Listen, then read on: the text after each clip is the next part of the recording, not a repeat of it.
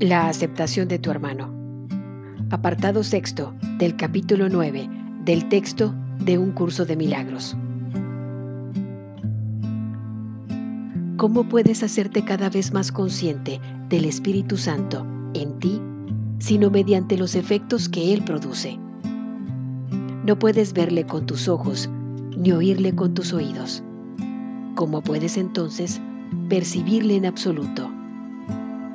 Si inspiras alegría y otras reacciones ante ti con alegría, es que debe haber algo en ti capaz de suscitarla, aunque tú mismo no la estés experimentando. Por lo tanto, si se encuentra en ti y puede suscitar alegría, y ves que ciertamente la suscita en otros, es que estás separándote de ello dentro de ti. ¿Te parece que el Espíritu Santo no suscita alegría de manera consistente en ti, debido únicamente a que tú no suscitas alegría de manera consistente en otros? Evalúas la consistencia del Espíritu Santo basándote en las reacciones de tus hermanos ante ti. Cuando eres inconsciente, no siempre produces alegría y así no siempre reconoces su consistencia. Lo que le ofreces a tu hermano, se lo ofreces a él porque lo que Él da no puede exceder tu ofrecimiento. Esto no se debe a que Él ponga límites en lo que da, sino simplemente a que tú has puesto límites en lo que puedes recibir.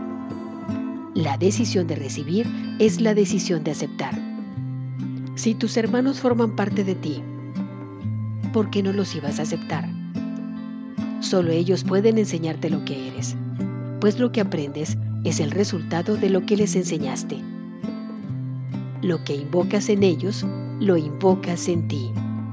Y al invocarlo en ellos, cobra realidad para ti. Dios no tiene más que un hijo, y los conoce a todos cual uno solo. Únicamente Dios es más que ellos, pero ellos no son menos que Él. ¿Quieres saber lo que esto significa? Si lo que le haces a mi hermano me lo haces a mí, y si todo lo que haces te lo haces a ti mismo, porque todos somos parte de ti, todo lo que nosotros hacemos es para ti también. Todo aquel que Dios creó forma parte de ti y comparte su gloria contigo. Su gloria le pertenece a Él, pero te pertenece igualmente a ti. No puedes, por lo tanto, ser menos glorioso que Él. Dios es más que tú, únicamente porque te creó, pero ni siquiera la capacidad de crear se reservó solo para sí. Puedes, por lo tanto, crear tal como Él lo hizo, y tu disociación no puede alterar eso. Ni la luz de Dios ni la tuya se atenúan por el hecho de que tú no veas. Puesto que la afiliación solo puede crear como una sola entidad, recuerdas a toda la creación cada vez que reconoces parte de ella. Cada parte que recuerdas contribuye a tu plenitud, porque cada parte es plena.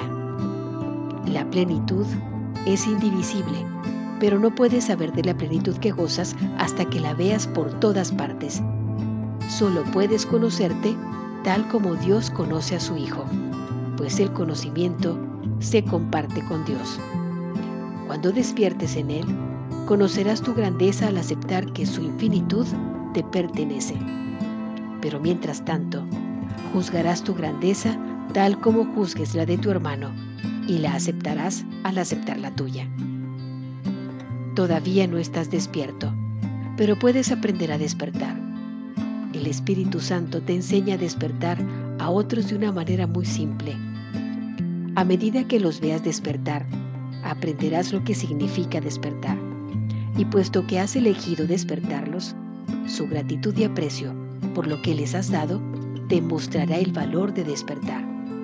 Ellos se convertirán en los testigos de tu realidad, tal como tú fuiste creado testigo de la de Dios. Mas cuando la afiliación se unifique y acepte su unicidad, se la conocerá por sus creaciones las cuales dan testimonio de su realidad del mismo modo en que el Hijo da testimonio del Padre. Los milagros no tienen cabida en la eternidad porque son reparadores. Sin embargo, Mientras aún necesites curación, tus milagros son los únicos testigos de tu realidad que puedes reconocer. No puedes obrar un milagro para ti mismo porque los milagros son una forma de dar aceptación y de recibirla. En el tiempo, dar ocurre primero, pero en la realidad, donde no pueden estar separados, dar y recibir ocurren simultáneamente. Cuando hayas aprendido que dar es lo mismo que recibir, ya no habrá necesidad de tiempo. La eternidad es un solo tiempo y su única dimensión es siempre. Esto no tendrá ningún sentido para ti hasta que no recuerdes los brazos abiertos de Dios y finalmente conozcas su mente receptiva. Al igual que Él, tú existes siempre en su mente y con una mente como la suya. Tus creaciones se encuentran en tu mente receptiva, en perfecta comunicación, nacida de un perfecto entendimiento. Solo con que aceptaras una de ellas, ya no desearías nada de lo que el mundo ofrece. Todo lo demás no significaría nada para ti. El significado de Dios está incompleto sin ti y tú estás incompleto sin tus creaciones. Acepta a tu hermano en este mundo y no aceptes nada más, pues en él encontrarás tus creaciones toda vez que Él las creó contigo. No sabrás que eres un co-creador con Dios hasta que no aprendas que tu hermano es un co-creador contigo.